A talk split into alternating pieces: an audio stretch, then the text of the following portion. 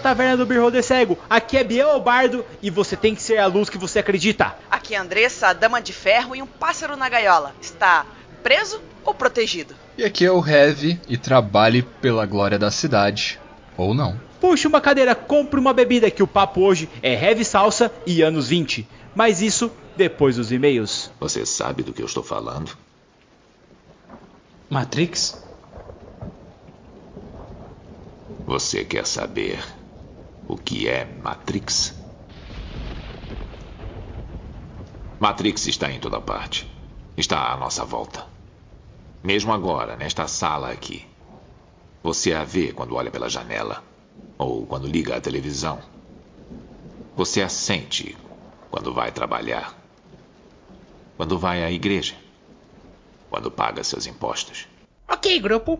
Conseguimos derrotar os orcs azuis. Entramos pelas cavernas profundas e matamos os diabos de bolinhas amarelinhas. E chegamos até o final da dungeon. Ali na frente, a única coisa que nos separa daquele enorme tesouro é aquele dragão negro. E você, Brunão, foi escolhido para ir lá distrair o dragão enquanto nós pegamos o tesouro dele. E não se preocupe, caso aconteça alguma coisa com você, você morra, seja desmembrado, a gente vai ter muito dinheiro para te assustar ou mesmo te remendar.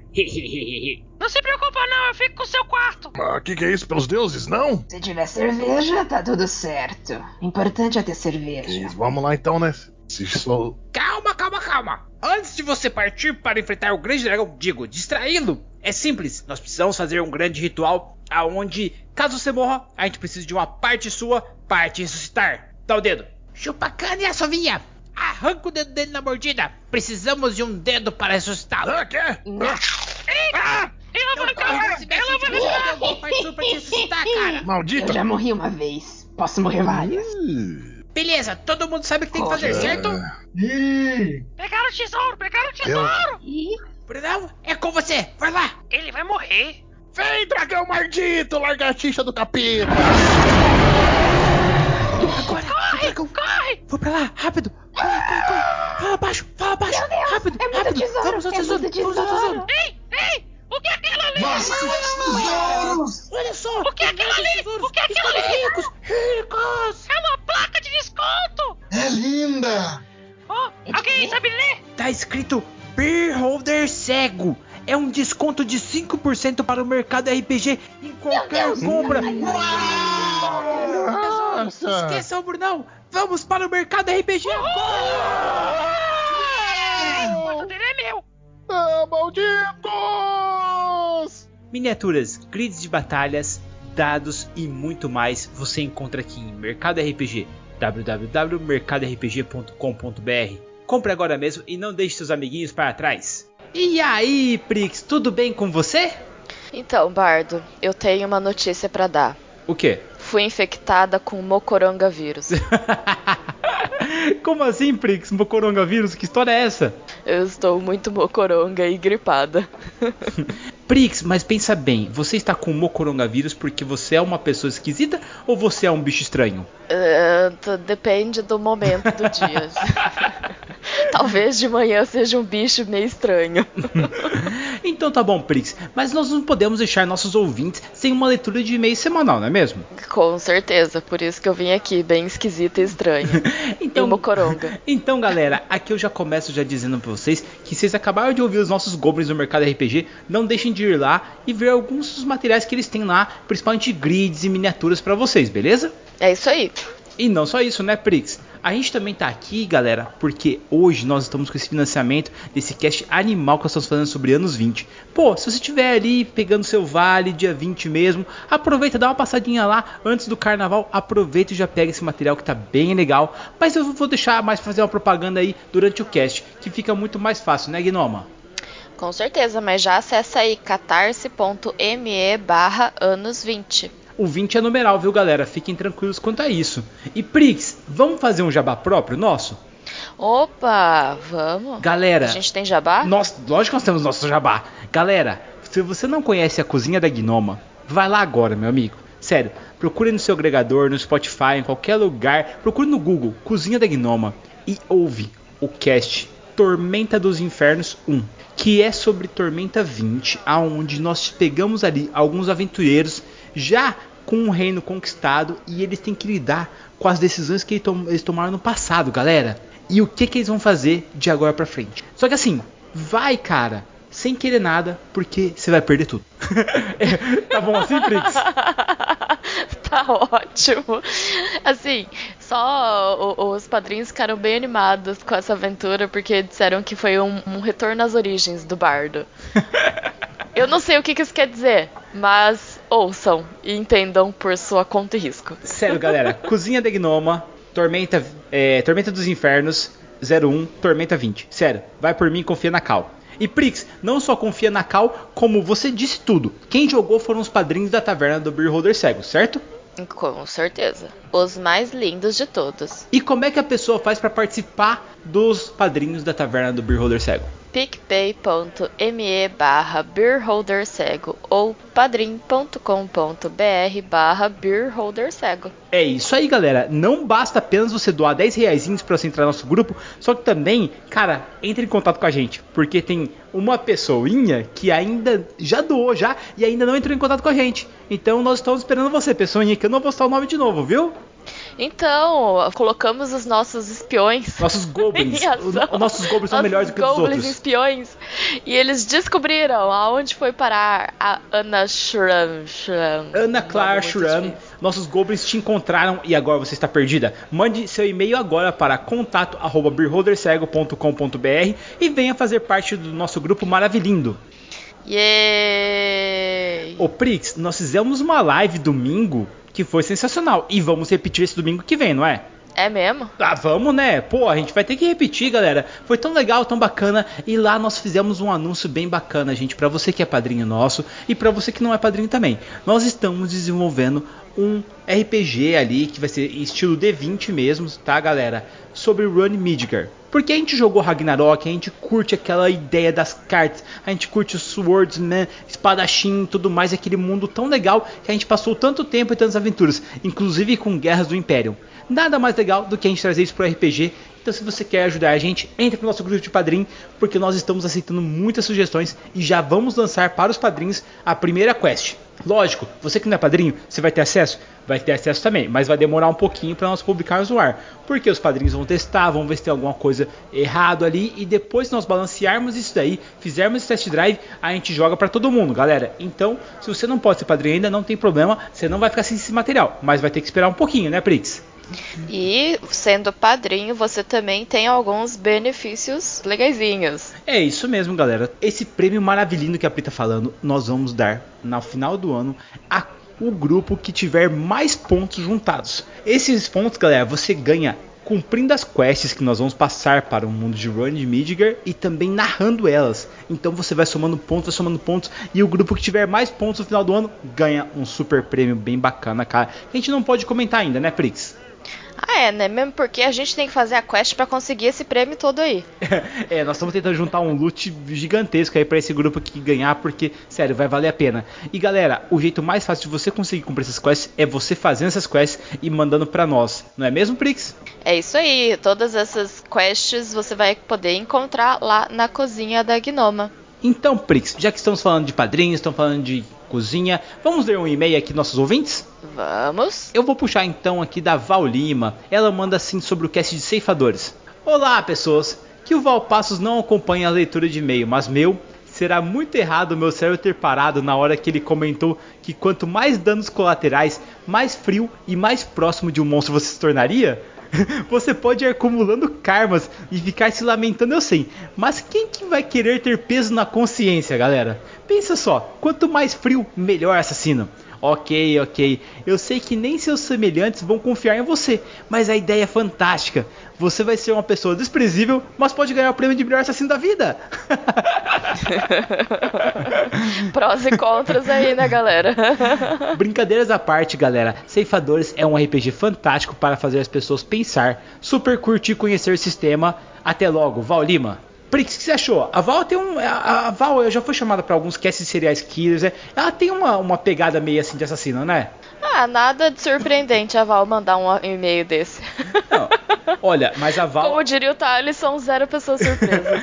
mas a Val é uma queridinha, né, Prix?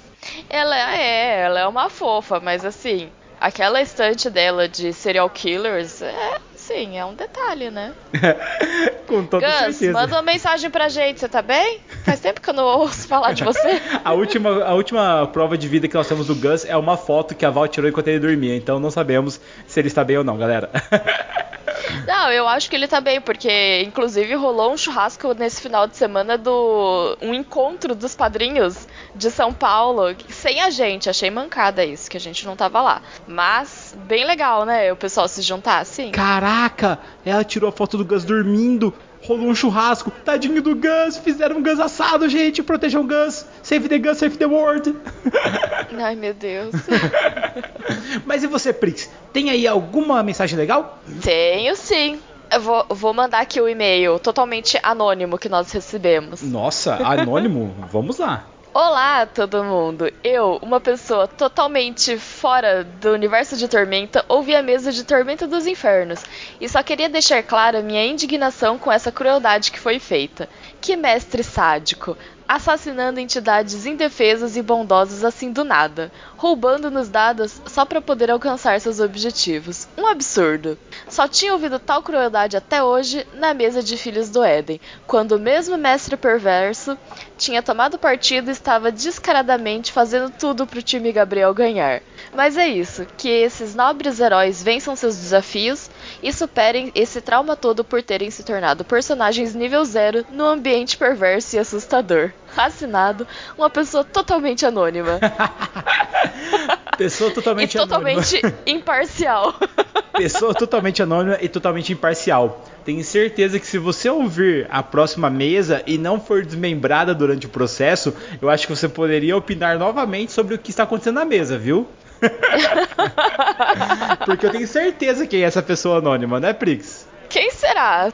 Iremos descobrir nos próximos episódios, né, Prix? Val, estou torcendo por vocês. Eu também estou torcendo para vocês morrerem de formas mais terríveis possível. Muhahaha. E aí, Prix, bora pro cast? Bora pro cast. Entretanto, a joia que não está usando nos conta bem mais. Holmes. Você foi noiva. O anel se foi, mas a pele mais clara onde ele estava sugere que passou algum tempo no exterior usando com orgulho. Isso até ficar sabendo de seu verdadeiro e também modesto valor. Então rompeu o noivado e voltou para a Inglaterra atrás de melhores candidatos. Um médico, talvez. Heavy, primeiramente, bem-vindo à Taverna do Beer Holder Cego. Cara, é um prazerzaço estar na presença do criador de Alvorada e agora de anos 20, cara. Muito obrigado mesmo, velho. Eu que agradeço, de verdade. Aqui é estar junto de vocês, essa taverna confortável e triamigável também. Então, eu que agradeço de verdade, gente. É uma honra para mim estar aqui com vocês conversando. Ô Andressa, o Heavy esteve na nossa presença Curitiba, cara, quando a gente foi no World RPG Fest e ele realmente foi pra taverna com a gente, cara. A gente sentou lá e rolou histórias até de como esconder o corpo, como pegar uma pessoa e colocar no porta-malas de carro e ainda trocar de identidade, velho. É verdade. É o famoso, você pode, seja meu amigo, eu sei como esconder um corpo, mas tenha cuidado comigo, porque você sabe que eu sei esconder um corpo. É o famoso rolê aleatório. Sabe aquelas artes que fazem na internet volta e meia falando: Caraca, Kleber, como é que tu chegou nisso, cara? É exatamente isso. Ô Heavy, e começa esse rolê aleatório seu com o RPG, cara. Da onde que veio isso? Você já jogava desde criança? Foi infectado pelo bichinho do RPG quando era pequeno? Ou não? Já começou já depois de Você velho? pegou na trap, você caiu na trap. Alguém falou assim, vamos. É, Andressa, é velho, velha maneira de falar, né? Porque o cara tem 17 anos, mano. Vá. Então, na verdade eu comecei a conhecer ele por causa do RPG eletrônico, né? Então o meu primeiro contato com RPG não foi com RPG de mesa, foi com a parte eletrônica dele. E assim, antigamente, a galera nem vai saber mais o que, que é isso porque ninguém mais lê revista, mas antigamente tinha a cacetada de revista brasileira, né, de jogos, né? Tinha Gamers, Ação Games, Nossa, que vinha até com 4, né? CDzinhos, assim, ó. Tinha uma revista que vinha até com CDzinhos, assim. Mas esse é o de PC, eu tô falando das revistas de videogame mesmo, aquelas que tipo só vinham Ah, com os reviews e aquelas notícias que que, jogo era qualquer coisa. Games e Super Game Power e detonado. Exatamente.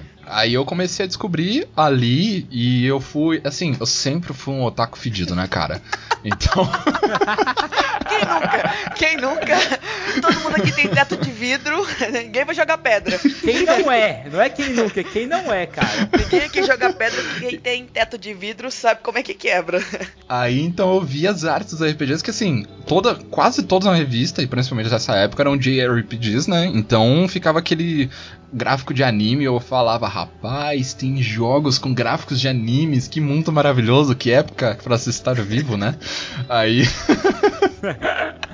Aí eu sempre quis, e isso fui carregando pra vida, sabe? Mas RPG de mesa eu comecei mais no meu ensino médio, onde a gente jogava RPG a moda caceta. Por que eu digo a moda caceta? Era no seguinte, a gente tinha um D20 e basicamente se ele caísse 10 para cima, você conseguia fazer o que você queria e era isso. E a gente seguia sem sistema nenhum, contando histórias, inclusive rendeu uma história épica. Você vai curtir, ô, ô Bardo, porque eu como bardo, salvei Valhalla da destruição. Ué, nada mais justo. É um bardo, gente. Exatamente. Não caia nessa trap. Andressa, você tem que entender que bardos mudam o destino do mundo. É simples, cara. É verdade. Claro, porque bardos contam histórias e as histórias é que influenciam as pessoas. Exatamente. Os vencedores contam a história, né? Exatamente. E se ele contar a história, ninguém vai estar lá pra É, dizer outra coisa. Então, exatamente. tá lá. E daí eu fui crescendo e vendo outros, né? Aí eu fui conhecer outros sistemas, fui conhe- conhecer outras partes da vida, não larguei o RPG eletrônico, viciei fortemente em Tibia, assim, é um dos vícios guilty da minha vida. E foi seguindo, seguindo, seguindo, seguindo, seguindo. E a- tô até hoje com ele, né? Não, não consegue largar, maldito vício, né? E quando que você pulou do ser um um consumidor, um consumidor de RPGs, para ser um desenvolvedor de RPGs? Onde a alavanca mudou? Deixa eu só fazer uma pergunta um pouquinho melhor, Andressa. Quando foi que você deixou de ser um jogador para ser um desenvolvedor safado que espirra e gosta do RPG? Porque você e Valpassos, meu amigo, estão de sacanagem comigo, cara. Vocês lançam a alvorada, aí espirra, Valpassos vem com cevador, de repente você anuncia nos 20, Valpassos vem com torre. Cara, que vocês estão de sacanagem comigo? Vocês querem me levar à falência? Biel, de manhã eles vão no banheiro, eles pegam o papel higiênico assim enquanto eles estão pensando e vão escrevendo. Certeza? É um rolo pra eles escreverem e outro rolo pra ficar no banheiro, Não é entendeu? possível, Vai cara. escrevendo assim, pensando e vai escrevendo. Ah, mas eu acho que é. Isso é parte, assim, respondendo uma parte disso, é do, do que acontece comigo das minhas formas de epifania, sabe? Por exemplo, eu tenho um livro publicado chamado O Vento Não Está do Nosso Lado, né? E vocês querem chutar de onde surgiu esse livro? Tipo, Ó, com esse nome é do Querem colégio, chutar? certeza. cara, Não? não, foi. Um, tava, você tava pescando e o barco ficou à deriva. Vocês não conseguiam sair porque o vento não soprava a vela do navio. Um saci te bicou, certeza. Não, eu tava escutando uma música de uma banda chamada Demarosa. E aí, numa das músicas, tem a frase: O vento não está do nosso lado. Essa frase encucou na minha cabeça uma semana. Aí eu parei e falei: tá, isso aqui só vai parar se eu escrever. Aí saiu o livro. E eu não tô brincando. Caraca, mano. Agora, voltando pra responder lá, eu, vocês estão preparados assim pra achar a, a coisa mais boba do mundo de como foi essa mudança? Porque não foi algo do tipo, oh meu Deus, eu acordei um dia, baixou a luz, né, no meu quarto, eu fiquei cego. Aí um, um ser virou e falou: você, você escreverá as RPG. Não, não foi. Foi tipo. Você, você já viu, né, Bardo? A, a Andressa também na CCXP, que eu e minha noiva a gente tem um estúdio independente, né? Então a gente vai nos eventos pra vender os prints, os livros, os quadrinhos do Escarcel 4, né? Sim. Um certo dia, a gente tava do lado de um guri que a gente conheceu. E sabe aquela, aquela coisa de, de amiguinho do recreio, né? Você encontra um amiguinho que fala das mesmas nerds que você, você fica falando o dia inteiro com ele, né? Uhum. Aí esse amiguinho era dos RPGs. Então, a gente ficou conversando de RPG, sobre as nossas experiências, o que, que aconteceu, quais foram as, as coisas engraçadas, tudo mais. De como o meu amigo já conseguiu dar pra um dragão no meio de um RPG e ele ainda tirou crítico nisso. Aí foi indo. Aí eu virei, cara, do nada, assim, deu aquele tempinho, né? As matracas calaram um pouquinho, né? Deu um tempinho, eu virei pra ele. Mano, eu vou escrever um RPG. Aí eu voltei. Que? Não, não, não, só de sacanagem que foi assim. Fosse meu, eu vou criar um sistema. É sério, foi assim, cara. Ah, hoje, hoje eu tô sem nada pra fazer aqui. Qual eu vou fazer? Vou criar um RPG, cara. É hoje. É hoje, hoje vai. Aí foi assim, assim, não que tenha sido da forma incrível como fechou a Alvorada, né? Porque ele passou por muita refeita, muita consultoria, muita parte assim do, do meu amigo, o Raul, que fez o design, virar e falar, Heavy, isso aqui tá uma bosta. Tem que assim. Esses são os melhores amigos. fazer. Porque Esses são os melhores deixa amigos. você fazer Tem. qualquer coisa que os outros que não são seu amigo vão fazer muito pior, entendeu? Quem não é seu amigo vai fazer É, pior. mas tipo, a primeira vez que saiu, aí depois que eu falei isso, eu deixei de lado, né? Eu só falei e ficou aquele bagulho no ar. Mas quando eu parei e sentei, a primeira versão da Alvorada, mesmo que foi toda cagada, né? Eu fiz o design e tudo mais, lancei online. Ela tinha 80 páginas e foi feita em uma semana também, Minha cara. Nossa Senhora. Então. Quando sai a Epifania, cara, é um rolê meio, meio bizarro, assim. Mas foi isso, cara. Foi assim que mudou as coisas e vocês já sabem também como surgiu a Alvorada. Foi completamente despretensioso, tipo, ao máximo. Eu só queria jogar um RPG com os meus amigos cheio de referência. Ou seja, não tinha no mercado, você foi lá e fez, certo? Sim. Agora me fala, por que nós temos Alvorada em uma ponta e em uma outra ponta totalmente diferente anos 20, cara? Olha, são tempos diferentes, né, da, da vida. E também são momentos de produção, assim, muito díspares, digamos assim, né? Porque o Alvorada ele teve esse feeling também de eu querer jogar com os meus amigos e também de querer apresentar RPG pra quem não conhecia. Como por exemplo, a minha noiva ela nunca havia jogado RPG antes do Alvorada, sabe? E hoje em dia ela já tá de boa, tem outros amigos também que não tem, mas eu queria tipo ter um momento com os meus amigos e isso meio que deu o, o alavancar de fazer o Alvorada, né? Mas o anos 20, ele veio de algo completamente diferente onde eu queria fazer alguma coisa pra chamar as pessoas a pensar, sabe? Por incrível que pareça. Contando assim um pouquinho da produção. Quando passou a Alvorada, você lembra na, na- no World RPG Fest, eu estava com medo, eu tava desesperado, mais na CCXP ainda, a Adresse que foi lá buscar o Alvorada sabe que a gente tipo, não tinha tempo de respirar lá Sim. dentro. E aí, cara, desde abril do ano passado eu não tive férias, sabe? E aí foi só em produção, foi em pensar em marketing, foi em arrumar as coisas, procurar recompensa e tudo mais. E aí no, em dezembro passou o CCXP, passou os outros eventos, janeiro eu falei, tipo, mano, eu preciso descansar. eu preciso dar time out. Senão aqui eu vou ter um burnout, vai dar muito errado isso aqui, meu cérebro vai fundir, Exato. não vai dar certo. Aí e que que eu aí fiz? você tava de férias e você falou, pô, vou criar um novo sistema que tem nada que fazer? Decidi isso mesmo. Não, porque assim, Não. é, eu, eu sei porque assim, é sempre quando a gente tá, tipo, de férias, nossa, vou dormir até meio-dia, não sei o que, não sei o que. E cara, você não consegue dormir, tipo, você acorda às 7 horas da manhã. 6 horas da manhã, o olho estalado. O que, que eu vou fazer hoje? Eu vou dizer que eu tava com um pouquinho desse feeling, porque a gente que é produtor de conteúdo tem esse rolê, né? Quando a gente fica de boa, fica pensando, meu Deus, eu não tô aproveitando o tempo direito. Mas eu parei e falei, mano, eu vou jogar. Eu vou jogar Bioshock Infinite, que eu não tinha jogado, e é uma das séries que eu mais amo na minha vida, né? O, o Bioshock. E aí, eu zerei Bioshock Infinite duas vezes em uma semana. Eu acho que ele tinha o que fazer, cara. Ele. Quando o olhão dele estalava de manhã, ele ia pro Bioshock.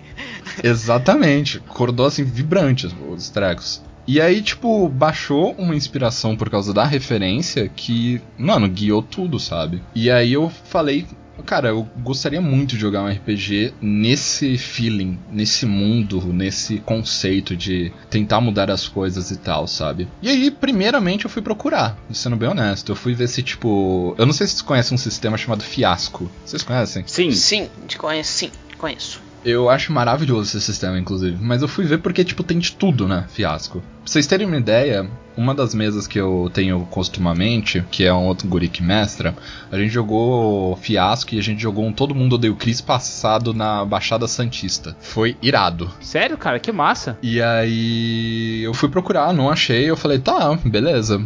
Eu vou então parar pra escrever esse sistema e tal.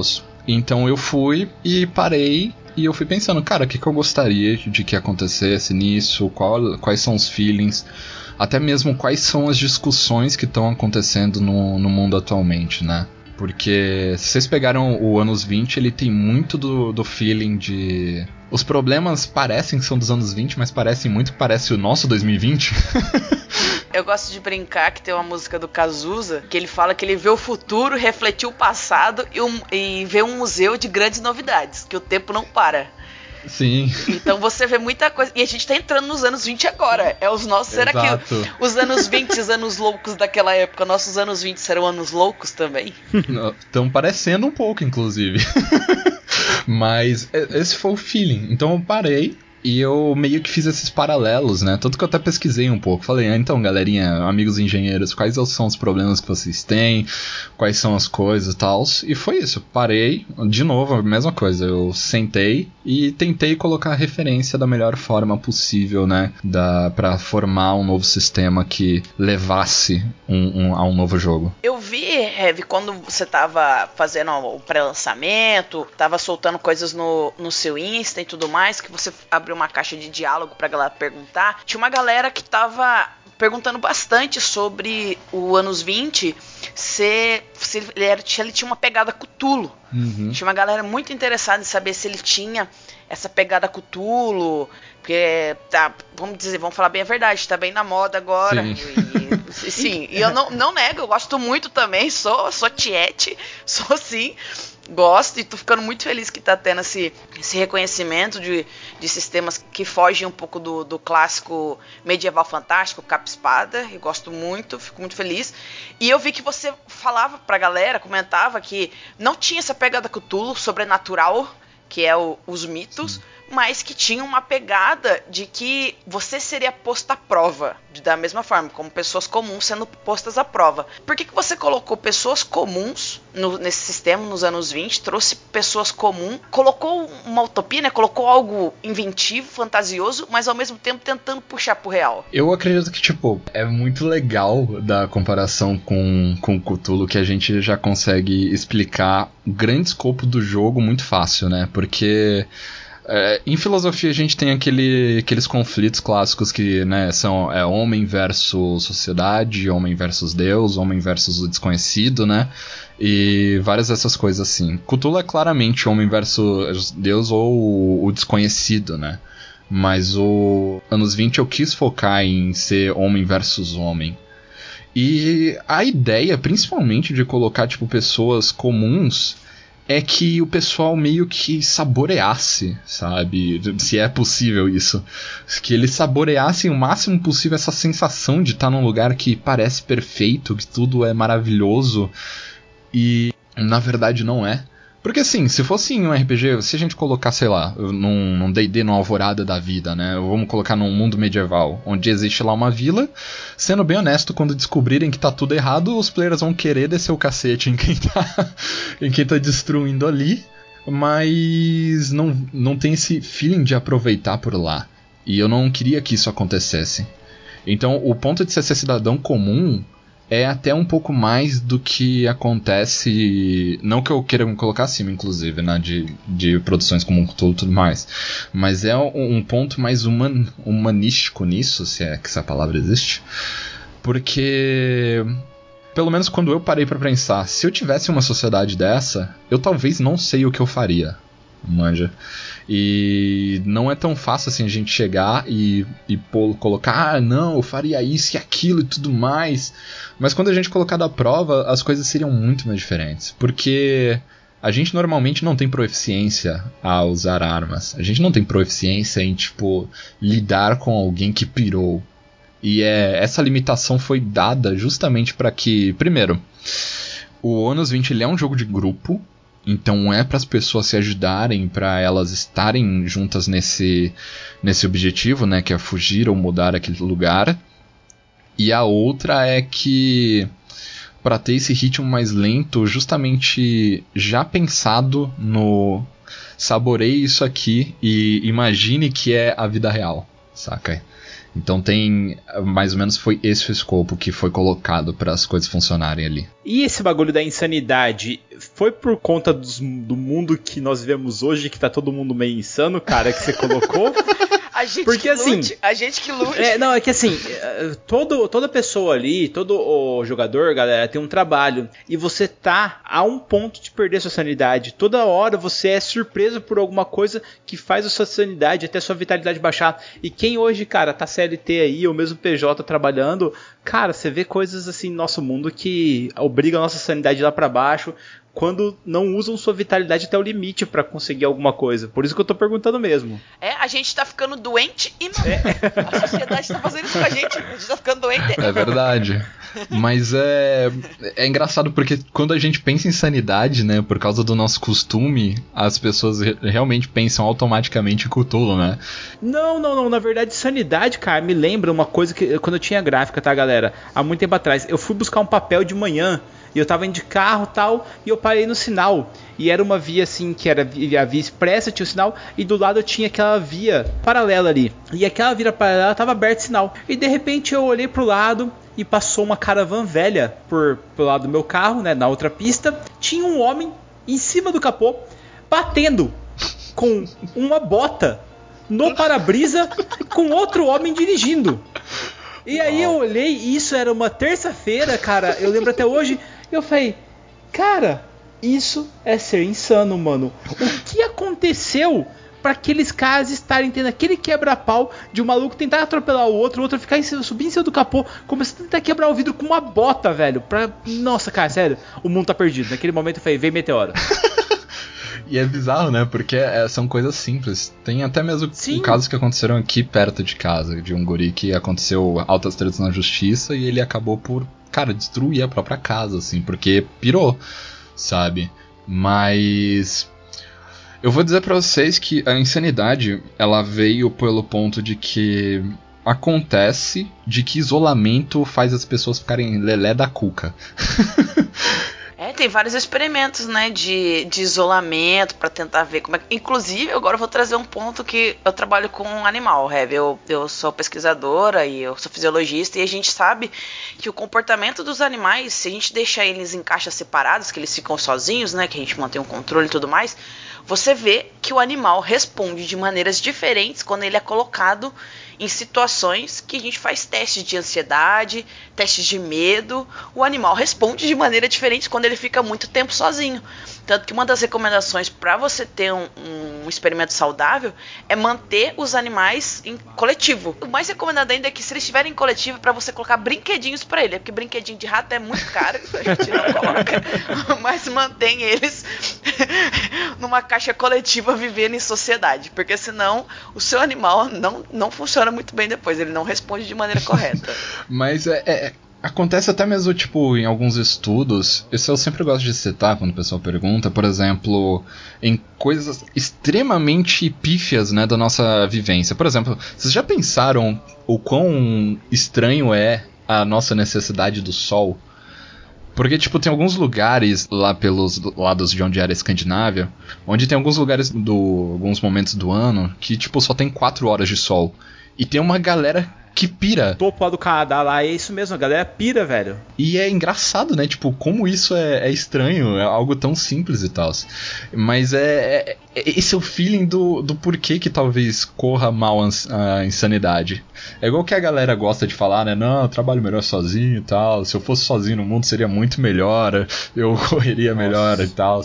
É, não é bem assim. A insanidade veio quando eu pensei também nesse quesito.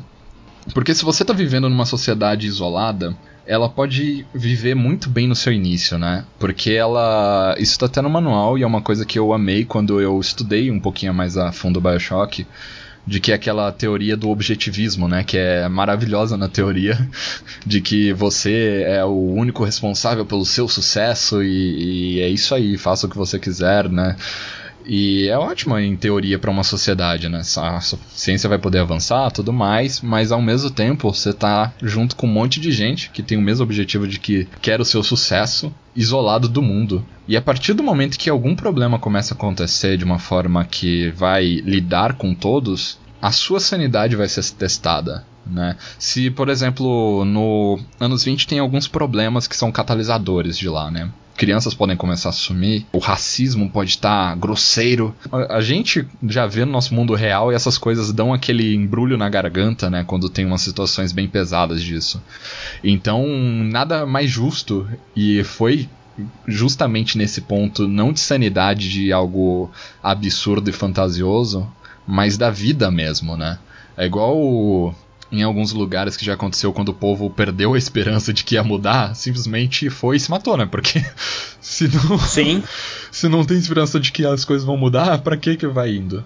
Esse é o ponto da sanidade que eu quis passar nesse, nesse anos 20. É, porque eu, eu gostei que ele começa como uma utopia, né? Sim. Um lugar que não existe, um lugar que era pra ser incrível, maravilhoso, e ele vira uma distopia. Exato. Quando os seus personagens começam a perceber, quando eles têm aquele estalinho, que peraí, esse negócio aqui não era perfeito, de repente, assim, isso aqui não devia estar aqui, né? Isso não pareceu pra você Matrix? Quando você leu pela primeira vez? Tipo, tá tudo perfeito. Sim, me lembrou muito Matrix e me lembrou o, livro do George Orwell. O 1984. Sim, aham. É maravilhoso, sim. Ah. Que o grande irmão zela por ti. E tá tudo ali, todo mundo é manipulado, e de repente o protagonista ele fala: hum, as memórias estão sendo mudadas, e meu, o que que tá acontecendo? Tanto que, a gente falando de Matrix, uma das dos cenários que pode ser é uma cidade, uma realidade simulação. virtual. Sim. É, que pode ser uma simulação. também. Mas vamos falar do que, que é o jogo. O, Heavy, explica pra mim o que, que é o anos 20, cara. É, a gente vai jogar onde? É uma cidade? O que, que é isso, cara? O Anos 20 ele é um jogo de sobrevivência ou fuga, porque tem essas duas oportunidades abertas pessoal, onde você vai en- en- encarnar, encarnar é uma palavra estranha pro conceito de RPG, onde você vai jogar como um cidadão, isso é muito importante frisar, em uma utopia, uma cidade utópica, que ela se isolou pós a Grande Guerra, né? Porque não, não dá pra saber é a primeira ou segunda se você só viveu a primeira. e o seu objetivo será fugir ou transformá-la. Pera aí, você quer dizer que a gente vai ter que sobreviver primeiro, depois transformar, ser a luz desse mundo aí, ou mesmo abandonar e tacar o foda-se sem ficar insano, sendo pessoas normais que não sabem lutar? Andrés, deu ruim. Deu ruim, Andrés. Deu Exatamente. ruim, deu ruim. É, é um apocalipse zumbi sem sobrevivência, Andressa. Eu Ferrou. que lute. Esse é o feeling, onde você, na verdade, só tem a sua vidinha comum, né? Você tem, lógico, as coisas que você aprendeu na sua vida te ajudam, né? Mas você é mais um na multidão que de repente bateu aquele parafusinho do rapaz, algo de errado não está certo. Cara, mas eu sou só um atendente de sorveteria. Então, cara, o que, que, O que, eu vou vai fazer? O que você vai fazer quando você descobrir que você tá dentro de uma cidade e que o governo se torna cada vez mais opressor? As pessoas começam a ter as memórias mudadas. Tipo, parece com um acontecimento histórico que na sua, na sua cabeça você tem a leve impressão de que ele era diferente do que ele tá sendo contado agora. Mas de repente todas as pessoas começam a acreditar que ele aconteceu de uma forma completamente diferente. Você tá lá na sorveteria e você vê os adolescentes chegando da escola, conversando. Ah, lembra aquela batalha que teve, que foi assim, assim. Você para, você tá ali servindo sorvete, a taça de milkshake pras crianças. E de repente elas estão falando de um acontecimento histórico de uma batalha que na sua cabeça foi ensinado pra você de outra forma. E você começa a perceber que as pessoas ao redor começam a contar um acontecimento histórico diferente. E cara, o que, que você vai fazer quando as pessoas começam a, a mudar a forma como elas conheciam alguma coisa? Você, o atendente da sorveteria, vai aceitar aquilo? Ou você vai tentar encontrar gente que também acha que as, as coisas estão mudando, a história tá mudando de uma forma muito bizarra. Vale dizer que assim, isso é canônico, né? Tá ali que a sua geração, inclusive, ela tá uns 20 anos pra mais da Grande Guerra. Então, você provavelmente é filho de alguém ou foi trazido pra lá e já tá há um tempo trabalhando dentro da cidade. Então, muito provavelmente você não sabe como é que tá o mundo lá fora. Você não conhece o que tá fora dessa cidade, o que, que tá rolando por lá. Então tem todo esse feeling também. É isso que é bizarro. Ou seja, tipo assim, porque a cidade é controlada pelo governo ali. Não tem como você sair de boa, não é? Exato. A partir do momento que você coloca que um problema começou a rolar, a cidade não vai querer que você saia. Nem mesmo a sociedade. Se eles se isolaram por conta própria, ninguém vai querer sair de lá. Ninguém vai querer que você saia de lá. Então vamos lá. Eu sou lá o, o atendente de sorveteria e, cara, eu comecei a ver que tem pessoas ali que simplesmente estão na rua, elas estão passando fome. E aí eu começo a ver que elas estão agindo meio estranho. E tipo assim, elas são pessoas assim que você consegue conversar com elas, mas elas são meio insanas. Elas começam a atacar as outras pessoas do nada. Aí eu chego, saí correndo da sorveteria, fecho a sorveteria, tava para casa e eu vejo nos noticiários lá no rádio que não aconteceu nada, sendo que eu vi várias pessoas entrando em contato com a polícia e trocando socos e chutes e a polícia acabou com todo mundo ali, cara. Isso é um gatilho que pode acontecer ou não? Isso é um gatilho que pode acontecer totalmente. É, você pode ficar revoltado, as pessoas podem estar tá passando. Imagina, as pessoas, todo mundo na rua, assim, com aquela roupinha dos anos 20, todo mundo bem, aquela, aquela arte decó, tudo bonito, luxo, a cidade bela, maravilhosa, e de repente, numa rua ali, a polícia espancando a galera da rua, e todo mundo passando como se nada tivesse acontecendo, ninguém dá moral, e você é impactado por aquilo. Caraca! Dá pra testar uma experiência que, por exemplo, eu tô com uma mesa de teste dos anos 20, né? Com o pessoalzinho. Eu coloco como mecânica se o pessoal quiser, que eles podem rolar o dado e vão saber um problema que vai ser latente na cidade. Como se tem anteriormente, né? Crianças desapareceram, o racismo voltou, doenças erradicadas estão voltando a aparecer. Hum, suspeito. E ah, o que caiu para eles é que o racismo começou a ficar latente. Então aconteceu numa situação de uma das jogadoras é uma artista, a artista tem um ateliê na cidade e ela de repente recebeu uma intimação de que o seu estabelecimento deveria ter dois banheiros. Quem conhece a época do apartheid sabe o porquê que precisaria disso e o porquê que o pessoal tá indo ali. Mas ao mesmo tempo a loja dela foi vandalizada por insanos. E quem tá Caraca. limpando a casa, a, a, casa não, o lugar dela é um operário de pele mais escura. Ou seja, ao mesmo tempo que o racismo tá aumentando, é o negro que se tá cuidando da loja dela. E aí, como que vai lidar com isso agora? Puta, então, tipo assim, cara, você tem que combater isso daí com as ferramentas que você tem. E, e assim, tipo, que ferramentas que a gente tem para combater isso? Vocês podem ter as ações e lidar com as coisas, né? Por exemplo, o mestre provavelmente vai colocar puzzles, vai colocar gente que vai estar tá tentando fugir dali também, que vai acordar. não, não, não, calma. Eu, eu quero saber o seguinte: pelo menos eu tenho atributos para poder dar soco nos caras. Como é que é que funciona? O Bel já quer fazer porrada. porrada. Não, não, mano. É eu que, que assim, lute mesmo, literalmente. sobreviver. Mas dá dano você ficar batendo, como você não é uma pessoa adepta de violência, violência te, dá, te tira a sanidade, tá, cara? Você agir então, de maneira violenta, exatamente. quando você não tá acostumado a isso, te dá um... Não, eu vou servir picolé na rua, eu vou, vou atacar os caras com picolé, Mas véio. como eu, eu, eu, diria pra um amigo meu, você, na vida real, não tem proeficiência em matar a gente, cara. Você não conhece a Andressa, cara. Você não conhece a Andressa, meu amigo. A Andressa, meu amigo. Dá uma guilhotina na mão da Andressa, meu amigo, que você vê que ela faz um terror, um caos aqui, cara. Um exemplo do anos 20 é que ele tem combate, mas ele talvez seja algo que você não deveria recorrer a ele com tanta frequência. Combate em anos 20 com dois acertos você nocauteia ou mata o inimigo. Caraca. Porém, isso te custa um de sanidade. Nossa, e quantos pontos de sanidade você tem? Você tem cinco pontos de sanidade. e você tem que administrá-los. E também tem 5 pontos de vitalidade. Então, é algo muito bem contado e é algo que você tem que estar tá sempre de olho e tal. Falando um pouquinho, eu acho que dá pra gente entrar, e mais ainda na sua, no seu desespero como vendedor de sorvete, porque você provavelmente vai ter que fechar a sua loja antes de anoitecer. Mas por quê? Eu sei que geralmente as pessoas comem sorvete depois de jantar. Mas porque a noite é o lugar onde os insanos saem e a segurança da cidade lava as mãos. Eita! É tipo a purga, então todo mundo pode. A noite é terra de ninguém. Exatamente. Caraca, é aquela loucura que se você sair no beco, você pode virar o Batman, porque o cara pode vir matar a sua família ali. Exatamente. Mas é curioso que talvez você queira sair à noite. Porque à noite está reduzido o número de pessoas que estão ali, o número de segurança. A chance do, de alguém te pegar fazendo coisas que não devia aumentam. a chance de você conseguir fazer coisas ilícitas. Exato. Não, por exemplo, você está tentando fugir de uma cidade. Vai que você está tentando abrir um lugar que provavelmente vai te dar o veículo para sair dali. À noite, você não precisa fazer testes para concluir o seu sua ação. Como teriam em qualquer outro momento. Mas por estar à noite e por você estar tá com aquele cagaço latente, né, de que um insano pode aparecer, de que alguém que não é insano, mas que talvez, né, queira que a cidade continue indo pro caos também te ache, você perde um de sanidade. Caraca, cara, que massa. Então, ou, ou seja, você vai ter que agir durante o dia normalzinho na sorveteria, sossegado. E à noite você vai ter que começar a procurar a cidade, como você vai sair dali. Agora vamos supor que a gente não sabe o que tem fora da cidade, igual você falou. Dizendo assim que a gente falou com um cara num beco escuro e o cara falou assim: Não, cara, eu sei que existe um grande deserto fora da cidade. E nós vamos ter que ir atrás de um veículo para cruzar esse deserto, para sei lá, achar outra cidade, talvez tal.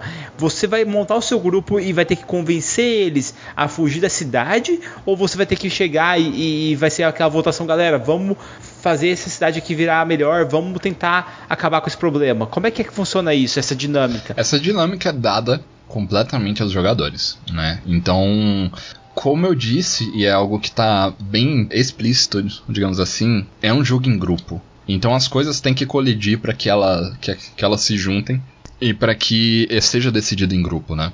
A partir do momento que o grupo decidir se quer fugir ou quer mudar, aí as coisas se desenrolam. Mas é uma questão dos jogadores. Os jogadores têm que ir com aquela consciência de que é formiguinha, sabe qual é? Bel, Bel, Bel, você vai ser o sorveteiro então. E a minha personagem, ela vai ser uma empregada doméstica. E meus olhos foram despertados para as coisas que estão acontecendo. Porque a gente vai pôr que, vai, que foi a violência. Você viu na rua. Vamos supor que o cara para quem eu trabalho chegou num dia na família e ele contou sobre o caso de, de violência. Isso tem falado nos rádios. E todo mundo na casa ali, na, da casa da família, na elite, tem demonstrado que não tá nem aí pra, esse, essa, pra essa paçoca. E no caso, eu fui na sorveteria tomar um sorvete, cara, e a gente tem aquele. Sabe aquele olhar do tipo, eu sei que você sabe? E a gente começa um movimento para encontrar outros despertos, pessoas que não estão entendendo o que está acontecendo nessa cidade, nesse rolê, e a gente precisa decidir se a gente vai fugir ou a gente vai tentar mudar. Como é que a gente ia fazer isso? Se a gente fosse mudar. Sociedade secreta, sociedade secreta, certeza. Clube do livro, pra gente pegar e reunir essa nata da sociedade e falar, galera, temos um problema aqui, queremos mudar. É uma possibilidade, e é uma ótima possibilidade, inclusive. Na mesa, por exemplo, o que aconteceu, um dos guris, ele é um cientista, ele tem um apartamento próximo da, de uma via um pouquinho mais afastada da cidade, mas o que que aconteceu? Em uma noite, ele viu um grupo de insanos espancar uma mulher e deixá-la praticamente morta. Ele decidiu sair à noite e resgatá-la. Foi para lá, porteiro lavou as mãos do prédio dele e ele ficou ali. Mas ao mesmo tempo ele também já tinha conhecido a artista e o operário que estão por ali. A artista meio que afeiçoou e por causa do do episódio também de racismo que havia presenciado, eles meio que falaram: Olha, rapaz, as coisas estão meio complicadas por aqui. E ela também, meio que os dois deram um start de que talvez no local dele seria o melhor lugar para eles conversarem, sem o controle do governo também. Caraca. É porque se você tem uma situação do tipo do livro do George Orwell, que às vezes a gente pode ter um lugar onde a, o governo pode não estar tá tão presente no sentido de investigar você a todo momento. Mas se você, se você tem um, um 1984 que você tem câmera na sua casa, que você não pode falar abertamente, que os vizinhos te vigiam, que os seus filhos te vigiam, onde todo mundo te vigia. Como que você foge disso? Esse é um desafio extremamente válido e extremamente difícil, né? Mas esse que é o feeling do, do anos 20, porque ele não. A mecânica dele é, é, é entre aspas, estupidamente simples, né? Para justamente ter essas propostas narrativas que vão pegar ao máximo de vocês, né? Porque pode acontecer milhares de coisas.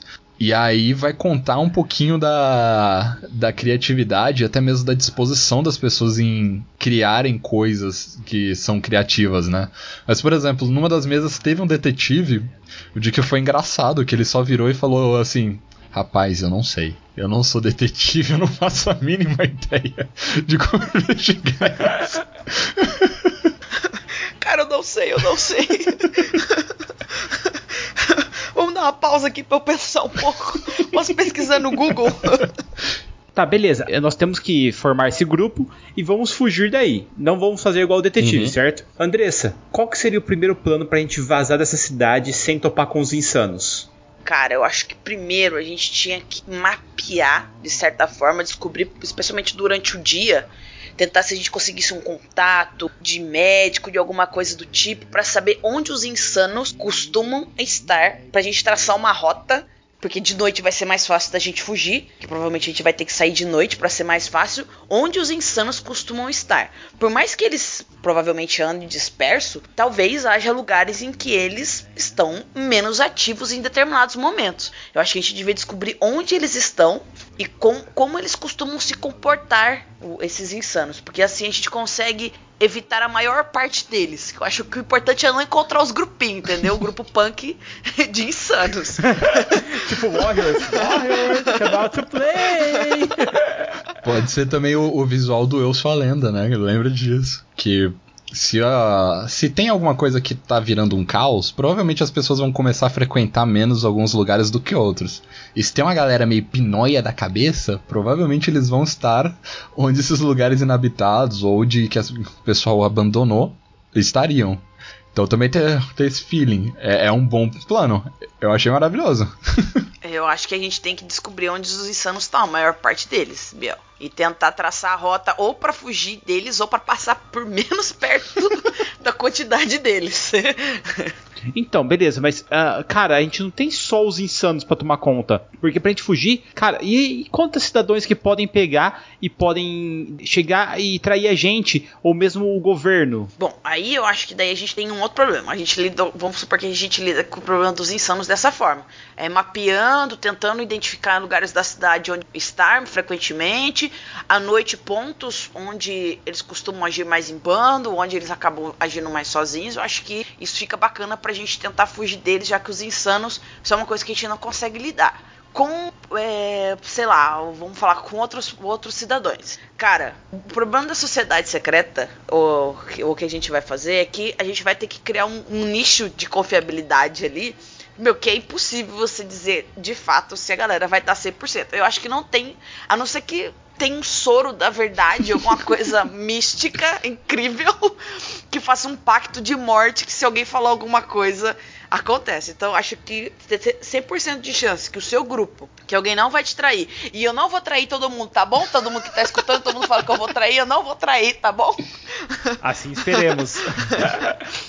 eu acho que nesse momento, quanto menos você tentar dar telha pra galera de fora, que você tá se armando. Porque, por exemplo, vamos supor que a gente realmente vai ser um grande deserto fora da cidade. Que a nossa cidade foi construída, né? A nossa utopia foi construída no meio de um grande deserto e a gente vai ter que atravessar ele. Um oásis, tipo, que tava lá, os caras pegaram e construíram uma redoma que a gente acha que é de vidro, não tem certeza ainda.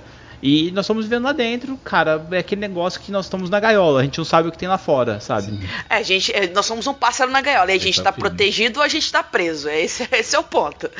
Esse é o ponto. Eu acho que quanto menos gente souber do nosso, melhor. E como que a gente vai fazer isso? A gente encontrar gente influente de fato. Eu acho que tem que ter no nosso grupo tentar encontrar gente que é mais influente que nós na alta sociedade ou dentro de jornal, por exemplo, para saber o que, que as pessoas estão falando. E eu acho que a partir do momento que a gente não, não que a gente faça perguntas diretas que as pessoas acham ou desacham, mas tentar prestar um pouco mais de atenção como que o comportamento das pessoas tem se tornado durante esse tempo. Seria muito importante saber, porque a gente tem uma ideia de como a massa não insana, né, não insano, está se comportando. Eu acho que seria realmente importante, tanto nas classes altas, que às vezes podem estar tá nem aí para a classe média ou para a classe mais baixa, quanto nas, nas classes baixas do, do, proletário, que é o nosso grupo, que é os nossos dois personagens. Não, ô louco, eu sou dono de uma sorveteria, ah, velho. Você, eu pensei, que, você era, pensei que você era só o garoto do sorvete. Ah, entendi. A gente então, não beleza. tem verba para contratar funcionário, eles têm que fazer tudo aqui, velho. Inclusive, eu tô indo lá para dentro bater a massa e sorvete já já. o garoto cresceu na vida rápido. É. Não, mas assim, essa questão eu acho legal a gente falar disso, da gente pegar o grupo e tudo mais. Mas como é que nós vamos encontrar outras pessoas com esse mesmo ponto de vista que a gente, que eles estão vendo que tá tendo essa zoeira toda, sabe? Eu acho que a gente pode pôr código. Acho que a gente pode pôr código, distribuir coisas, tipo, pequenos cartazes na paredes do tipo, eu sei que você também sabe, ou eu vi fazer aquelas coisas bem que nas distopias começam a aparecer. É, é, tipo, eu, eu sei que você sabe, daí tipo, você consegue perce começa a perceber que tem gente interessada e você começa a sondar esse tipo de pessoa, sabe? Deixa papelzinho, faz um comentário. Tem uma mecânica no jogo que talvez ajude vocês nisso. Que bem singelo, assim, tá lá um anúncio no manual de um singelo gravofone. O que é um gravofone? É um aparelho tecnológico, né? Ele é como se fosse um Walkman do nosso mundo, onde você pode enviar até, ou enviar e receber até duas mensagens de voz por dia. Então, tem esse ponto também de que é algo que cabe no seu bolso, é algo ali meio que seu pessoal, mas são apenas duas por dia. Caraca. Mas isso daí pô, é completa, é uma coisa que você tem que é completamente inviolável se tiver contigo? Ou foi algo que as pessoas receberam e isso pode estar grampeado pelo governo? Porque se for tipo um grande irmão, quem disse que, é meu, que o meu grafone não pode estar grampeado?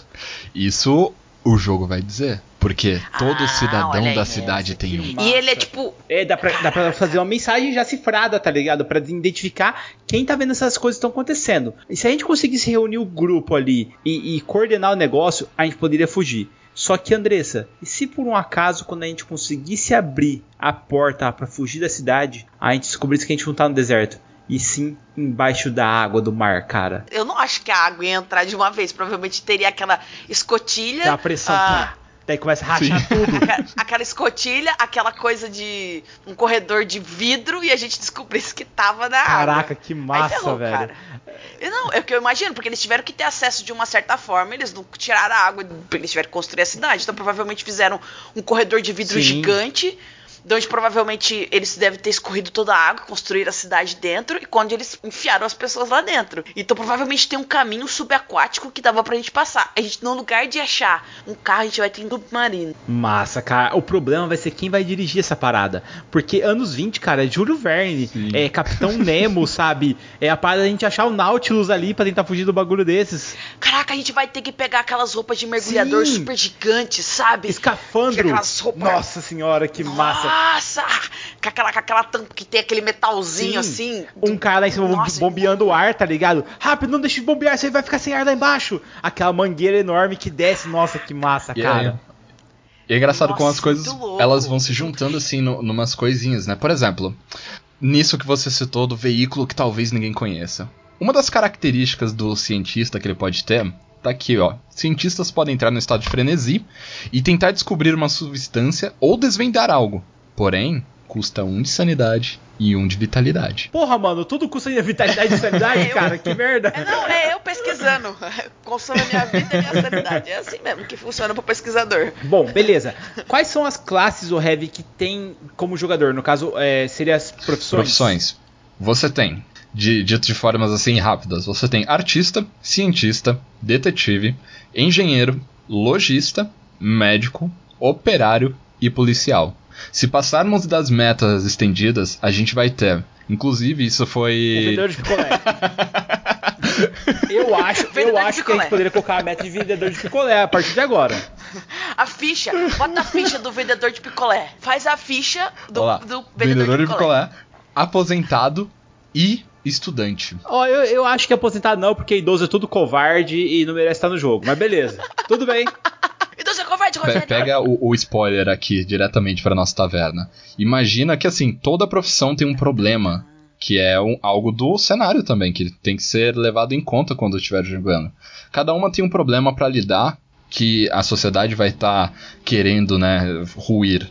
E imagina a treta do aposentado que é lidar com a, a carga de que ele ajudou a construir aquele lugar e aquele lugar tá se destruindo. Nossa, é foda. Ele vê todo o trabalho dele ruindo. Exatamente. Putz, deve ser foda, cara. Nossa. Porque o aposentado é a primeira geração que Exatamente. tava ali, né? É, o aposentado pode começar a mesa dele falando: quando eu cheguei aqui, tudo isso era mato. Era, Era tudo, tudo- água, ou tudo É. mato, ou. Era tudo mato. Mas é bom que ele também pode ser um sábio local pra saber onde estão as câmeras, aonde ficam os pontos da polícia, aonde fica a maior concentração de insanos, porque ele fica todo dia à toa, tá ligado? Andando pra baixo pra cima, ele sabe tudo nos rolé, cara. Ele fica na pracinha conversando. Caraca, ele seria um excelente É, informante. exatamente. Ele fica na pracinha conversando. Ele é o cara que pode tomar conta do gravofone pra nós, Andressa. Cara, o idoso seria. o- Sério. ninguém vai desconfiar do, do velhinho ali. Sim, exatamente, cara. Caraca. Caraca, muito Tá, bom. o Heavy, agora nós já temos os personagens já. Você já falou até de algumas metas extras. Mas me fala, como é que nós jogamos isso? Dado de 10 faces, de 20, igual você começou lá ali, par, ímpar, como é que é que funciona? Agora eu vou deixar o, o Jorge muito feliz, né? Porque você só usa um dado de seis lados no anos 20. É apenas Boa. isso. Porque, o- como a a gente já disse, o foco dele é nessas tramóias e nesse feeling narrativo, né? Pra você ter esse- essa sensação. Então é, é bem simples. É, o foco não é o combate, Exato. né? O foco é você tentar é, sair da situação mais na lábia do que qualquer outra coisa, cara. É usar sua inteligência mesmo, né? É usar as habilidades que cada personagem tem, que cada um tem, né? Cada classe aqui, né? Que a gente tem, cada profissão, tem as suas próprias características que em determinados momentos vão puxar muito pro seu lado, vão te trazer como protagonista, né? Sim. Vão te colocar como protagonista. E em outras situações, o seu outro, o seu companheiro de, de equipe ali do grupo. Outro personagem vai ter o, o momento dele de protagonista também. Eu gosto disso. De cada um ter o seu momento de poder brilhar, sabe? Que ninguém. Tipo, tem hora que o seu personagem ele vai ter que ficar na dele e deixar o outro tentar resolver. Porque, tipo, é aquilo que ele faz. Sim. É o trabalho dele. É a mesma coisa do, do cara querer operar a pessoa ali que tá precisando de ajuda e o cara não ser médico, velho. Vai dar ruim. Sim. Isso é uma coisa engraçada dos anos 20, porque eu coloquei. E um dos feedbacks que eu recebi foi, tipo, que não, não era que era ruim, é que era só engraçado, porque é algo que realmente dá pra tirar um paralelo com a realidade, que assim, a única pessoa que pode recuperar a vitalidade é o médico. Caso contrário, você tem que achar uma estação médica e pagar 50 dinheiros, créditos, a moeda que você quiser. Aí, olha só, você poderia colocar na meta extra quando a gente bater que o vendedor de picolé pode recuperar a vida também. Porque sorvete é vida, meu amigo. O calor que nós estamos aqui, como você mesmo disse, sentado no colo do capeta. Cara, imagina se alguém chega, abre a porta e te oferece o Hagendaz. Mano, aquilo ali te recupera a sanidade, te recupera a saúde. Você fica novo, cara. Vira o Fica a elixir, dica. né? Cara, 10 de 10. Mas ele é o único que pode, mas curiosamente, ele recupera um de vitalidade, mas custa um de sanidade pro médico. Nossa, cara, que zoado. É. E, e não tem um psicólogo que recupere a sanidade? Como é que nós recuperamos a sanidade nesse jogo? Vocês podem recuperar a sanidade meditando, ficando mais tranquilos, fazendo coisas da sua profissão, inclusive também, né? Então, resolvendo alguma coisa. Porque a gente tem que lembrar que os dias passam, mas ninguém é, é aventureiro, né? De RPG que pode. que a profissão é ficar caçando monstro por aí, né? Então, ao mesmo tempo que você tem, tipo, por exemplo, o cientista tem que fazer a sua área de pesquisa, a lojista tem que cuidar da sua loja, o operário tem que fazer as coisas lá, você vai tentando descobrir as coisas da sociedade e você vai recuperando conforme isso. Um hobby que você tenha. É, porque eu acho que não tem nenhum problema de fazer um, um time skip. Sim. Tipo, o grupo combinou algo de um- uma espécie de investigação, de fazer alguma coisa, e, tipo, às vezes tem um time skip de 3, 4 dias, uma semana, nunca sabe quanto tempo de time skip você pode passar aí e fazer um briefing narrativo do que aconteceu. E, por exemplo, um- teve uma loucura numa noite e a galera resolveu que tá na hora de dar uma baixada porque chamou muita atenção. Vamos supor que um dia a gente saiu à noite, descobriu muita coisa, mas a gente enfrentou muitos insanos. A galera tá com a sanidade lá embaixo. Um de nós tá super machucado, dois de nós, dois, sei lá, um de nós tá super machucado. E a gente fala, cara, a gente chamou muita atenção hoje. Vamos dar uma baixada na bola e vamos esperar a poeira baixar e observar. Meu, dá pra dar um time skip fácil e fazer um fim de história aí do que aconteceu nesse dia. E dá pro seu personagem recuperar. Sim, cada um vai ter que falar o que fez e desenvolveu. Eu serei o artista do gato de Schrödinger. Sabe por quê? Saca só, ó, saca só que louco. É o seguinte, o artista, todo mundo sabe, tal, curte aquelas paradas natural, ele vai fumar um, vai perder a sanidade, só que ele vai fazer a arte dele, daí ele ganha sanidade de novo. é a sanidade infinita, cara. e assim, se ele não fizer isso, ele não consegue produzir, entendeu? Nossa, vai ser louco, Stonks. apenas. Não, mas a gente zoa, galera, mas assim, se o artista não tá ali pra produzir um trabalho que inspire todo mundo, cara, todo mundo tá ferrado. Porque automaticamente nós estamos comparando os artistas ali aos bardos, cara. Se eles não tiverem ali pra contar história, pra mesmo passar um relato, uma profecia antiga ou mesmo ali uma fábula, como é que nós vamos aprender e melhorar? Nós precisamos dos artistas. Eu acho que o artista, a- ali pode ser de todos. Eu acho que você pode ser um cantor, um Sim. pintor, um decorador, um. Anos 20, um cantor de ópera ou aquele cara que toca violino, ele é o violinista. Nossa, que massa, acho muito massa isso. E lógico, teremos de ter monóculos, por favor. Tem um dos guris da minha mesa, ele Vai, tem um, um relógio de bolso que tem o símbolo da alquimia. Ele quis fazer isso. Ah, massa. Só faltou monóculo e cartola. Cara, mas isso- esse sistema aqui, galera, o anos 20, ele tem um potencial muito grande pra LARP, como eu só via em Castelo Falkenstein e Cthulhu, cara. Porque Você pode trabalhar muito Nossa, isso. real, Sim. Biel. Real, real, real, É. real. Eu não tinha pensado nisso. Cara, e você pode misturar muito fácil os insanos no LARP. Porque você cria uma cidade ali, tal, e daí a galera vai ficando insana se não faz aquelas coisas. E você começa a ver as pessoas, tipo, querendo comer os dedos assim, sabe? Ficando loucaças. Porque não tem picolés vendendo.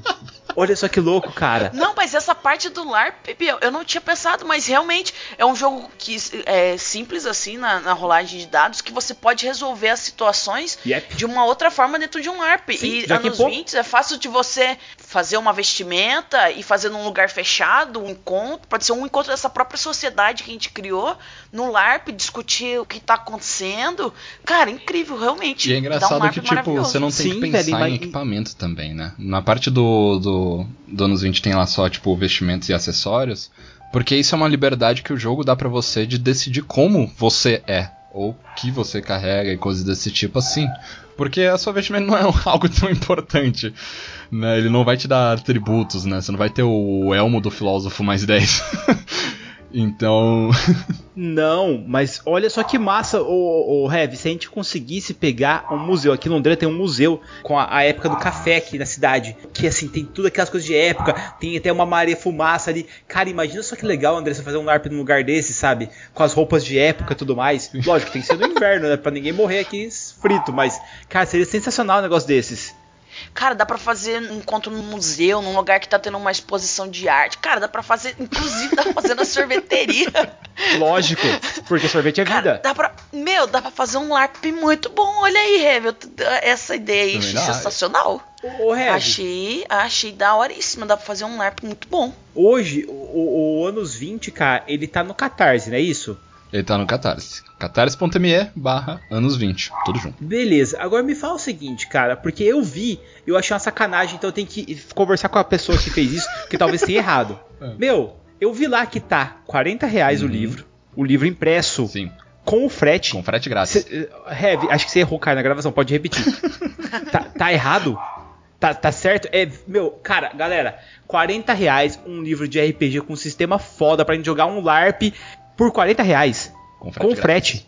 Nossa senhora. E, e me fala o seguinte: beleza, 40 reais é, é fácil, todo mundo vai comprar, eu tenho certeza disso. Mas vamos falar das metas extras, Heavy, porque eu quero saber sobre aventuras. O que, que vai ter, cara, se a gente bater isso aí? Cara, por enquanto que a gente tá ali, né? Porque já vão ter algumas coisas exímias, por exemplo, as páginas perdidas, que, que é algo que. Como se fosse uns Muito escritos antigos, que são sementes de ideias, que até mesmo o nosso querido o mestre, o Jorge Valpassos, escreveu uma aventura pra lá, está Ô, junto. Andressa, você sentiu o espirro do Jorge aí? Espirrou, saiu. Ah, espirrou foi, meu amigo. Ah, não, isso aqui tirou uma remelinha do olho, é isso aí. A gente tem aí a, a meta estendida, né, do, das novas profissões, né? Aí com, com o aposentado, o estudante e, e quiçá, né, o, o vendedor de picolé. Aí, agora sim, não, não, não, calma, calma que a gente vai fixar essa meta, fica tranquilo, cara. E a gente tem uma outra de capa dura também, né? Pra ficar aquele manual maravilhoso, que ele vai vir ainda com papel. Ele não vai ser no mesmo estilo do Alvorada que foi Pollen, né? Que é aquele papel mais rústico, amarelado, mas vai ser o Cochê, que é aquele papel meio brilhoso, sabe? Quase Sim. de revista, assim, porque o projeto gráfico tá sendo o nosso principal, nosso, meu principal ponto, né, no, no anos 20. Então a coisa, vocês podem ver pelo manual lá no post que foi um trabalho de, de design meio cabuloso ali. Então, pra ficar fidedigno, vai ser em capa dura. O resto. É, inclusive eu acho Pera que aí. pode ter aquela, essa meta aí do LARPing, adicionar um- uns comentáriozinhos aí, um pequeno capítulo pra tentar é, mostrar pra galera como usar os anos 20 num LARPing. Eu acho que dá pra fazer isso aí, hein, Biel? Com uma meta extra, hein? Não, com certeza, mas o Heavy, vai ser o, o livro, ele é capa dura. Se a gente bater a meta, vai vir capa dura também. Não, a gente vai bater a meta. Não, isso já bateu, cara. A gente não vai bater a meta, porque a gente vai deixar a meta aberta. A hora que a gente chegar na meta, a gente vai dobrar a meta, vai bater tudo, entendeu? Tá, então vamos lá, galera. Deixa eu, deixa eu colocar aqui pra vocês. É o seguinte: pra gente ter novas. O, o, o Catarse já vai financiar, já, galera, com 6 mil reais. Tá fácil pra gente bater. Quarentinha, tá fácil. Mas olha só: com 6,500 tem as novas profissões, aposentado estudante. 7,500 tem anos 20 em capa dura. Isso aí é o mínimo que a gente vai ter que bater. 8 mil, cara, desconhecido. Fique de olho em seu gravafone. Isso aqui, cara, vai ser o vendedor de picolé. A gente precisa. Com 10k, a gente vai pegar o Heavy e vai fazer ele organizar um LARP pra nós, cara. A gente vai dar um jeito. Só que é o seguinte, galera. Eu tenho printado no meu computador o Heavy chegando lá no Twitter e falando: Pô, Guacha, ô Biel, vocês lembram daquela conversa que a gente teve lá na taverna, lá em Curitiba? Cara, eu com certeza dançaria Gangnam Style, igual esse cara aqui do clipe, se eu conseguisse bater no primeiro mês. Galera, o primeiro mês é fevereiro. Esse cast tá saindo agora, eu sei, já é dia 20. Mas, cara, são nove dias até o final do mês. Meu amigo, 40 reais não vai te fazer falta nenhuma, cara. Não vem falar pra mim que você tá sem dinheiro, que seu vale tá saindo hoje, e eu sei disso, seu parça. Então, parça, vai lá, apoia, Apoia esse livro Nacional. agora. Sério, eu quero o vendedor de picolé. Você tá entendendo? É, é- é- é dívida nossa, cara. A gente tem que bater pra ter o vendedor de picolé, cara. E eu tenho certeza que você tá ouvindo isso, você vai querer jogar com o vendedor de picolé, porque picolé é vida, cara. Dizer que minha sogra concorda. Porque ela é viciadíssima em sorvete. Ó, o sorveteiro, ó, o sorveteiro. Além disso, é o que o Andrés falou, galera. Seguinte, você tá apoiando a RPG Nacional. É um livro que eu já falei, que já, eu nunca sei repetir, é capa dura. Você chegou a ver as artes do ano 20, cara?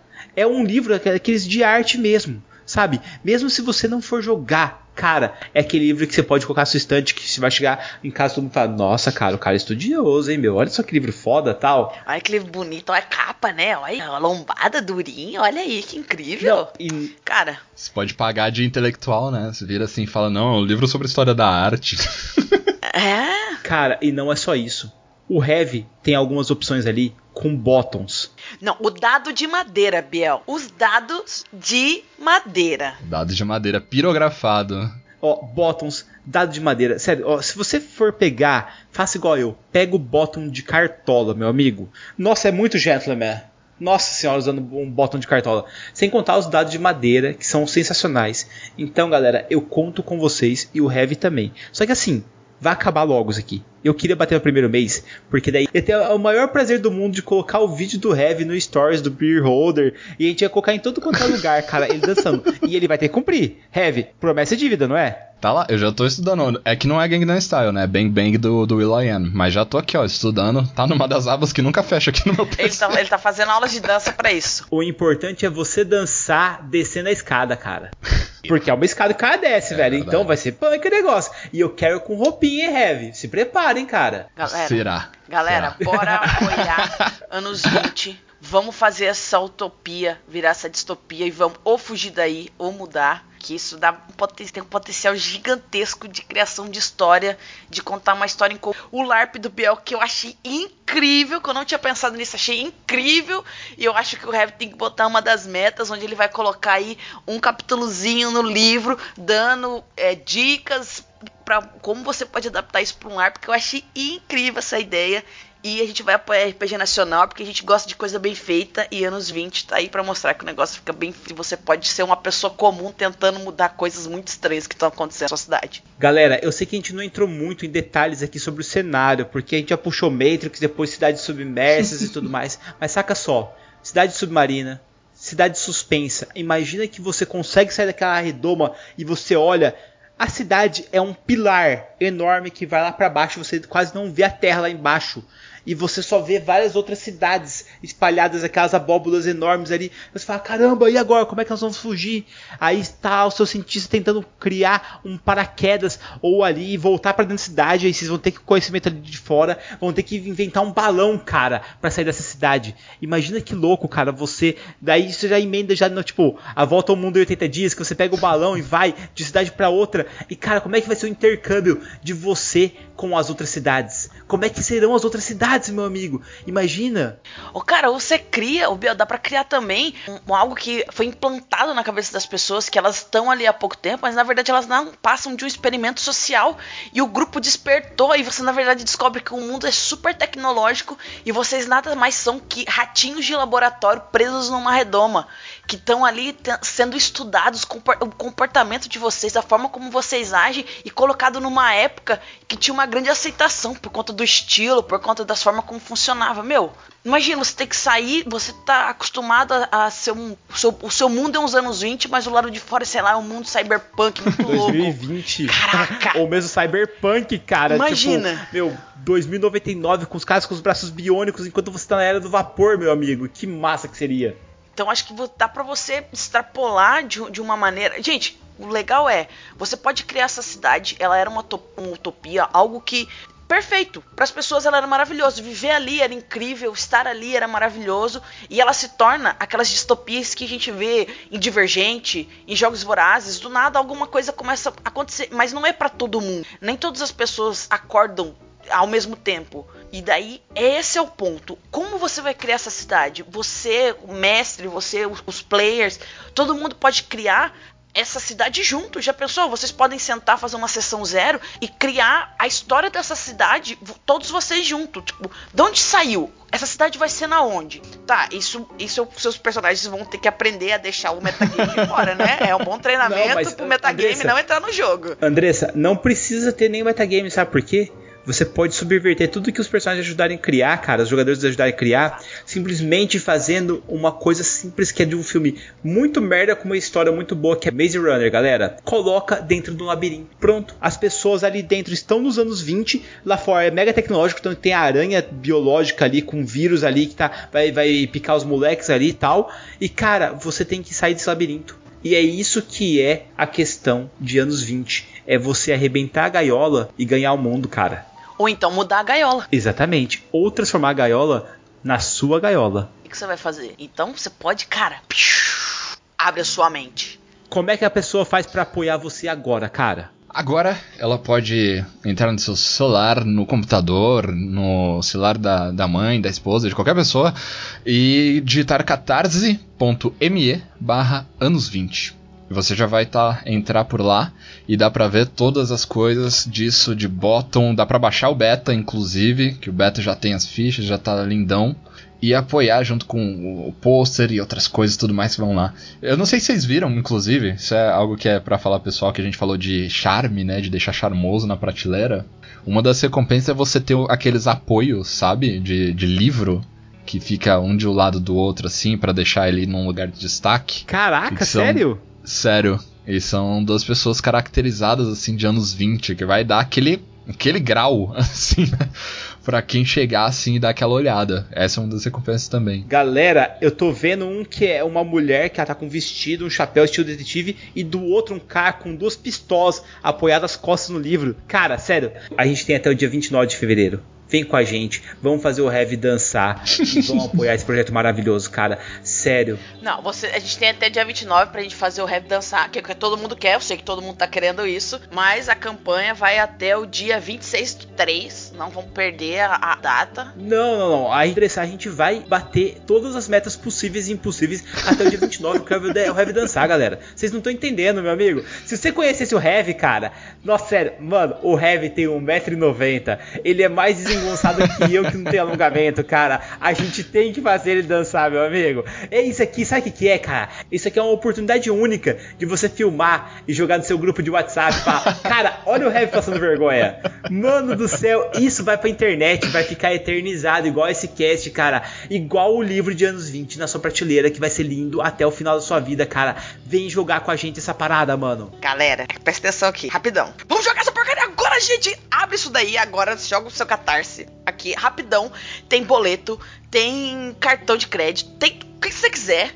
E se você pegar aqui a meta mais básica, você já pega o livro, ele vem com frete grátis, a gente já falou isso, a gente vai jogar isso aqui e a gente vai fazer um LARP porque eu adorei. E é isso aí, vamos apoiar. Vamos fazer. Heavy, não tem como a gente abrir um pouco mais o apostador, cara, para ter mais dados personalizados ou não? Eu preciso estudar, cara. Faz isso, cara, porque assim, os dados de madeira, sério, pegar no coração, galera, sério, vamos fazer isso virar realidade, cara. Porque já esgotou a primeira leva deles, né? Na real, já é a segunda leva.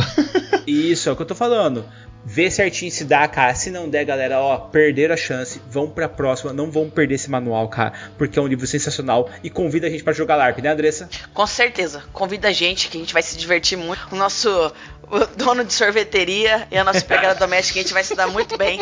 A gente vai conseguir fazer tudo que a gente precisa nessa distopia. Heavy, eu queria agradecer sua presença aqui na taverna, cara. Fica tranquilo que nós vamos bater esse financiamento. Você pode contar com a gente. E, cara, por favor, como é que as pessoas falam com você nas redes sociais? Olá, eu que agradeço primeiramente estar com vocês aqui. Foi um papo muito produtivo, de verdade, assim. Eu já anotei várias coisas para segurar aqui e tudo mais, até mesmo para colocar na versão definitiva. Então, muito bom, muito obrigado mesmo. Vocês são uns amores.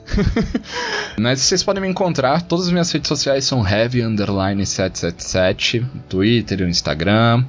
E a gente, eu sou metade de um estúdio independente com a minha noiva, né?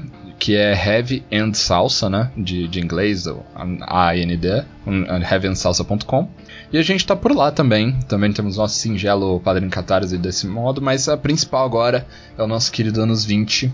Então, jogue, acesse, me conte para mim as suas ideias no Twitter, no Instagram, mande para mim, que eu sempre gosto disso e, e, eu gosto de conversar e ver essas ideias malucas e tudo mais. É isso aí, galera. E agora eu vou subir o som que nós temos várias ideias aqui e vamos colocá-las em pauta jogando anos 20. Falou, tchau. Falou, galera.